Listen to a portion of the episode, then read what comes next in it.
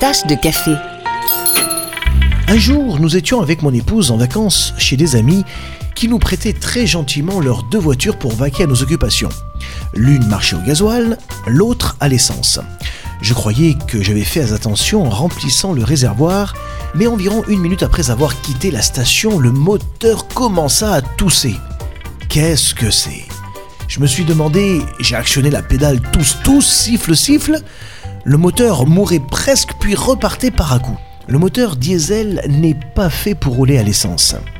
Je pensais que si je pouvais le persuader gentiment d'arriver jusque chez les amis, avec leur aide, les choses s'arrangeraient.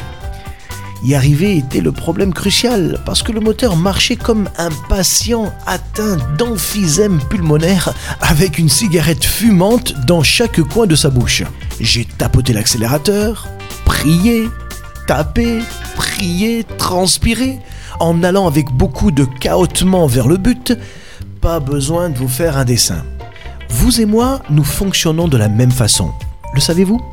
Notre cœur bat au beau centre de qui nous sommes.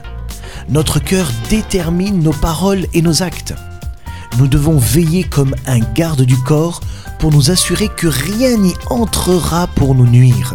Si votre état n'est pas optimal, la bonne nouvelle, c'est que Dieu peut vous changer. Si vous le souhaitez, il peut transformer votre vie jusqu'à ce qu'elle soit parfaite.